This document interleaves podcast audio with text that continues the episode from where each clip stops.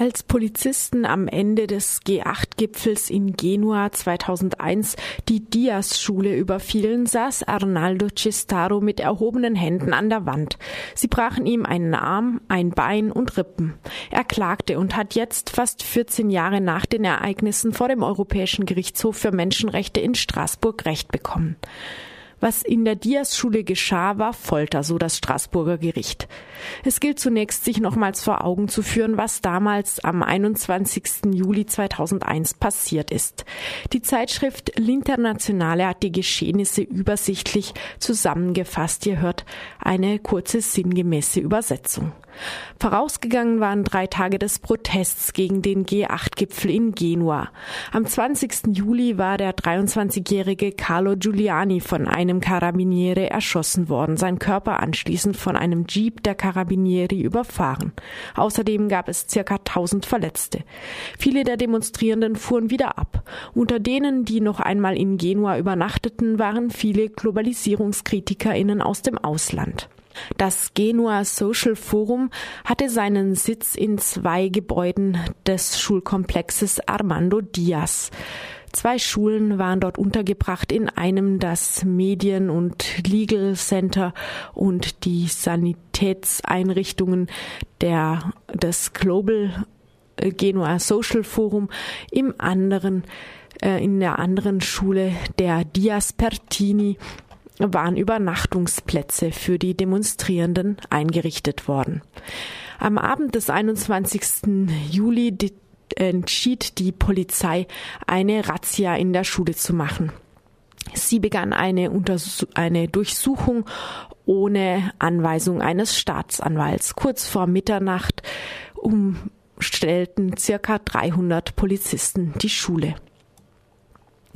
Als sie die Polizisten in Aufstandsbekämpfungsausrüstung sahen, ähm, flohen die Menschen, die sich noch im Innenhof der Schule befunden, befanden, in die Gebäude, schlossen den, die Tür und das Gitter vor der Tür. Um Mitternacht wurde das, die Tür dennoch gewaltsam aufgebrochen und die Polizeieinheiten stürmten herein. Sie stürzten sich auf die ersten Personen, die sie fanden, ein Grupp eine Gruppe von zehn Spaniern, die sich auf die Knie warfen und die Hände hoben.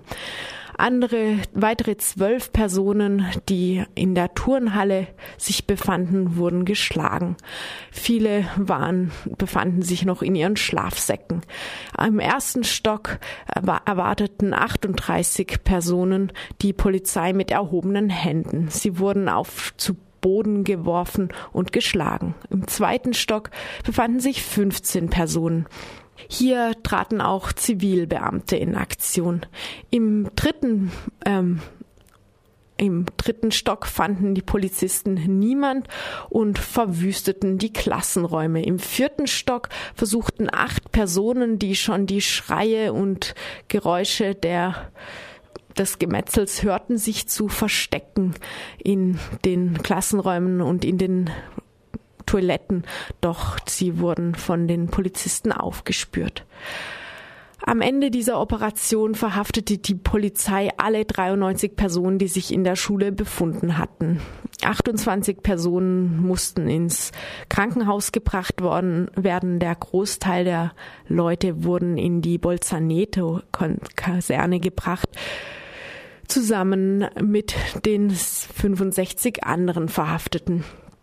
Hier fanden dann nach Informationen von Amnesty International schwere Menschenrechtsverletzungen statt, in, bei denen Amnesty eine beschämen, ein beschämendes Fehlen von Verantwortung attestiert. Nur sieben Personen von den 93 in der Dias-Schule haben keine Verletzungen davon getragen. Es wurden circa 60 schwer verletzt. Fünf davon befanden sich in Lebensgefahr mit vielfachen Verletzungen. Soweit die Zusammenfassung von L'Internazionale. Arnaldo Cestaro war der älteste der Übernachtungsgäste in der Diaz-Schule, damals 62 Jahre alt. Jetzt zum Zeitpunkt des Urteils ist er 75. Von dem Übergriff hat er sich nie vollständig erholt. Vor dem Menschenrechtsgerichtshof wurde er von mehreren Anwältinnen vertreten, darunter von Joachim Lau, der auch italienische Opfer von NS-Zwangsarbeit erfolgreich vertreten hat. Das Gericht hat Italien jetzt zu Schadenersatzzahlungen an Cestaro in Höhe von 45.000 Euro verurteilt. Eine wichtige Anerkennung der Leiden, die er erlitten hat. Aber das Geld kann die Schmerzen und die traumatische Erfahrung freilich nicht wieder gut machen, wie Cestaro nach dem Urteil in einem Interview sagte. Doch das ist auch nicht der zentrale Aspekt wie wir auch in einem Interview von Radio Blackout Turin mit dem Anwalt Eugenio Losco hören. Eugenio Losco vertritt nicht ähm, Arnaldo Cestaro, aber viele andere politische Aktivisten in Italien, die Opfer von Repression werden.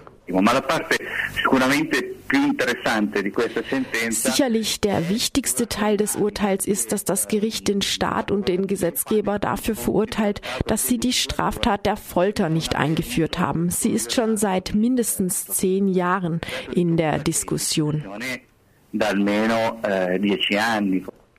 So der Anwalt Eugenio Losco. Die Straßburger Richterinnen und Richter stellten eindeutig fest, dass die Polizeigewalt in der Diaz-Schule Folter war und damit gegen den Artikel 3 der Europäischen Menschenrechtskonvention verstoßen hat. Verbot der Folter. Niemand darf der Folter oder unmenschlicher oder erniedrigender Strafe oder Behandlung unterworfen werden. So der Wortlaut des Artikels. Das Folterverbot der Europäischen Menschenrechtskonvention gilt auch in Situationen des vermeintlichen oder tatsächlichen Notstands, zum Beispiel im Krieg. Genauer ist Folter in der Anti-Folter-Konvention der Vereinten Nationen definiert. Zitat, jede Handlung, die einer Person vorsätzlich große körperliche oder seelische Schmerzen oder Leiden zugefügt werden, zum Beispiel um ihr oder einem Dritten eine Aussage oder ein Geständnis zu erlangen, erlangen, um sie für eine tatsächlich oder mutmaßlich von ihr oder einem Dritten begangene Tat zu bestrafen oder um sie oder einem Dritten einzuschüchtern oder zu nötigen oder aus einem anderen auf irgendeiner Art von Diskriminierung beruhenden Grund, wenn diese Schmerzen oder Leiden von einem Angehörigen des öffentlichen Dienstes oder einer anderen in amtlicher Eigenschaft handelnden Personen, auf deren Veranlassung oder mit deren ausdrücklichem oder stillschweigendem Einverständnis verursacht werden. Der der Ausdruck umfasst nicht Schmerzen oder Leiden, die sich lediglich aus gesetzlich zulässigen Sanktionen ergeben, dazu gehören oder damit verbunden sind. Warum musste Arnaldo Cestaro bis zu dieser Instanz ziehen? Warum mussten alle Opfer 14 Jahre warten, bis dies klargestellt wurde? Die Schuld sieht der Menschenrechtsgerichtshof nicht bei den italienischen Gerichten. Dort sei die Schwere der Straftaten bereits anerkannt worden. Doch eben weil der Straftatbestand der Folter im italienischen Strafgesetzbuch bisher fehlt, profitierten die Täter von Verjährung, Amnestie und Straferlass. Der frühere Generalstaatsanwalt Enrico Zucca, der zu seiner Amtszeit mit den Gewalttaten in der Diaz-Schule befasst war, wird in einem wird im Radiobeitrag ähm, wiedergegeben und zwar in, mit einem Zitat aus einem Interview mit der Zeitung La Repubblica. La tortura è un fenomeno endemico a tutte le Folter ist ein Phänomen, das in allen militärischen Strukturen genauso verbreitet ist wie die Korruption in der öffentlichen Verwaltung. Wir sollten diese Gefahr nicht verbergen, sondern Antikörper bilden, um ihr entgegenzutreten. Wir müssen uns bewusst sein, dass es unter bestimmten Bedingungen leicht ist, in Richtung Folter zu rutschen. Wenn man das leugnet, wie es verschiedene italienische Regierungen getan haben, tappt man in die Falle. Die unmittelbaren Schläger der Diaz-Schule sind bis heute weitgehend unbekannt. Der Gerichtshof mahnt daher auch eine Kennzeichnungspflicht für Polizistinnen an. Ihre Vorgesetzten kamen mit Strafen von wenigen Jahren davon, blieben im Dienst und machten teilweise sogar noch Karriere. Dasselbe gilt übrigens für die Gewalttaten in der Bolzaneto-Kaserne, wo während des G8-Gipfels verhaftete Demonstrantinnen misshandelt worden waren. Und es steht im krassen Kontrast zu den Gefängnisstrafen, die 2012 gegen einige Demonstrantinnen von Genua verhängt wurden. Letztlich wegen Sachbeschädigung sitzen sie teilweise über zehn Jahre im Gefängnis. Die Straßburger Richterinnen drängen Italien darauf, Gesetze im Sinne des Artikels 3 der Europäischen Menschenrechtskonvention zu erlassen. Bereits am gestrigen Donnerstag passierte ein Anti-Folter-Gesetzentwurf den Senat in Rom. Er sieht vier bis zehn Jahre Haft für Folter vor. Wir hören dazu noch einen Ausschnitt aus dem Interview von Radio Blackout mit zwei ModeratorInnen und dem Anwalt Eugenio Losco. Alle distanzieren sich davon, alle sagen wie heute, machen wir ein Gesetz gegen Folter. und dann naja, schon gut mit dem Gesetz gegen Folter. Aber wenn wir gegen Gefängnisse sind, sind wir gegen Gefängnisse für alle. Wichtig ist vielmehr, dass Menschen, die andere zu Opfern von Folter gemacht haben, das nie mehr tun können. Dass sie aus der Polizei entlassen werden. Das ist das, was mich interessiert. Es bräuchte, wie auch das Gericht in diesem Urteil sagt, richtige Disziplinarstrafen und nicht die Beförderung, wie sie die Funktionäre erhalten haben, zuerst verurteilt und dann von der Amnestie gerettet wurden. Das ist es, was wirklich seltsam ist und beschämend für den italienischen Staat. Auch schon die Urteile der italienischen Gerichte hatten eine sehr große Verantwortung der Angeklagten festgestellt. Daher ist es inakzeptabel, dass diese Funktionäre trotzdem die höchsten Positionen bei der Polizei kamen.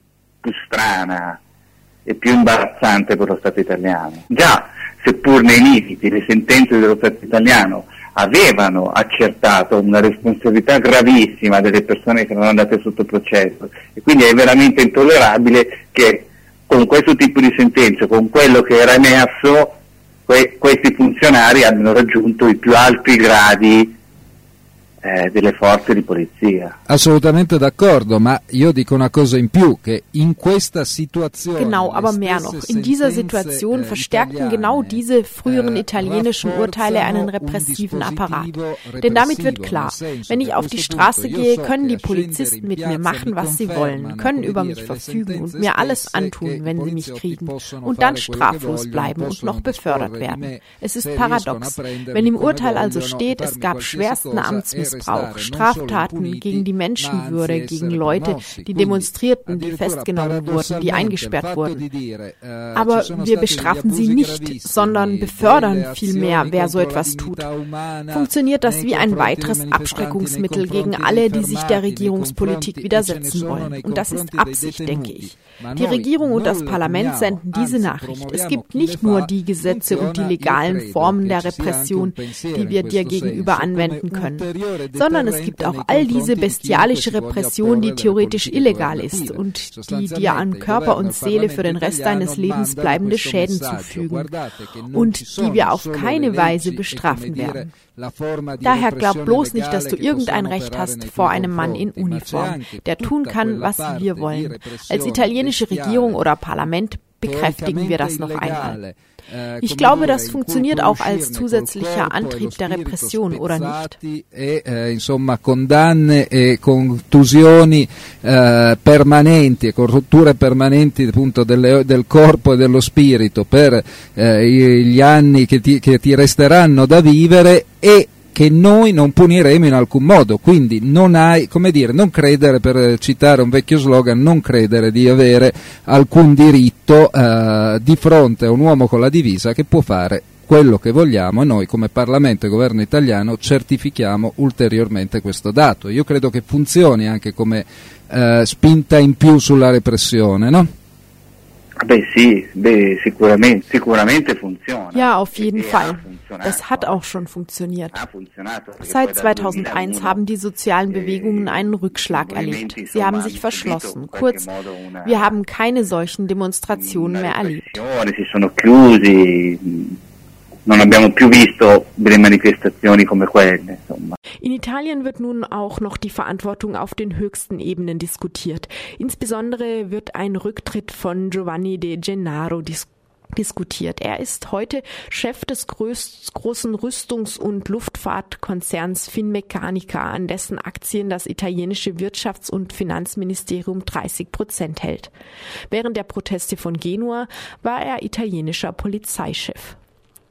Er steht im Verdacht, sich bei der no damals neuen Mitte-Rechtsregierung ähm, beliebt gemacht zu haben, indem er eine harte Linie gegen den Gipfelprotest zeigte.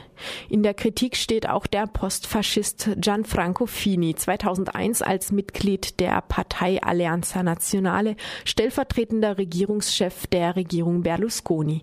Er soll bei den Gewalttaten im Rahmen des G8-Gipfels teilweise direkt anwesend gewesen sein, was er früher nicht einmal leugnete. Nach dem Urteil von Straßburg machte er jetzt aber einen schnellen Rückzieher. Auf der Seite der Opfer zeigte sich der Vater des 2001 getöteten Carlo Giuliani im Interview mit der Zeitung La Repubblica zufrieden mit dem Urteil. Gleichzeitig äußerte er seine Wut. Die Berufung der Eltern von Carlo Giuliani hatte der Straßburger Gerichtshof anders als im Fall von Cestaro abgelehnt. Carlos Mutter Heidi Giuliani hatte sich nach dem Tod ihres Sohnes für ein Folterverbot öffentlich stark eingesetzt. Nach diesem Blick in die italienischen Medien und Diskussionen darf ein Blick nach Deutschland nicht fehlen, während in, während in Italien die Empörung über fehlende Straf, den fehlenden Straftatbestand der Folter groß ist, gibt es auch in Deutschland die Folter als eigene Straftat nicht, auch wenn sie durch andere Gesetze geahndet werden kann. Die Anti-Folter-Konvention haben beide Länder ungefähr zur gleichen Zeit unterzeichnet. Italien hat sie 1985 unterzeichnet und 1989 ratifiziert. Deutschland hat die UN-Folterkonvention jeweils ein Jahr später 1986 unterzeichnet und dann 1990 ratifiziert. Aber auch in Deutschland ist die Diskussion um Folter hin und wieder entbrannt, zum Beispiel im Fall der Kindesentführung des Bankierssohns Jakob Metzler, wo eine Folter zum mit dem Ziel eines vermeintlichen Opferschutzes plötzlich wieder möglich, wieder denkbar schien. Aber das, was unter den UN-Begriff der Folter fällt, würde auch zutreffen für die Polizeigewalt, die immer wieder Verhaftete erleiden müssen, in einem überproportionalen Maß wohl Migrantinnen und Migranten.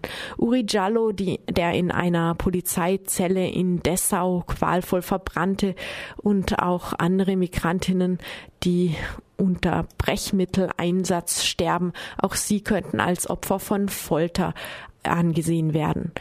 Die Anwältin Gabriele Heinecke, die unter anderem Uri Giallo und auch andere ähnliche Fälle vertritt, den Fall von Uri Giallo, er selbst kann nicht mehr klagen, gibt zu bedenken, dass in der Bundesrepublik immerhin die Straftat der Körperverletzung greift. Aber diese reicht insofern nicht aus, dass es oft an den Nachweisen scheitert, die Strafverfolgung auch wirklich durchzusetzen. Wichtig, so Heinecke, sei eine höhere externe Kontrolle der Polizei. Und das Problem der Verjährung, so Heinecke, könnte sich auch hier stellen. Wird die Europäische Menschenrechtskonvention auch hier gestärkt werden müssen?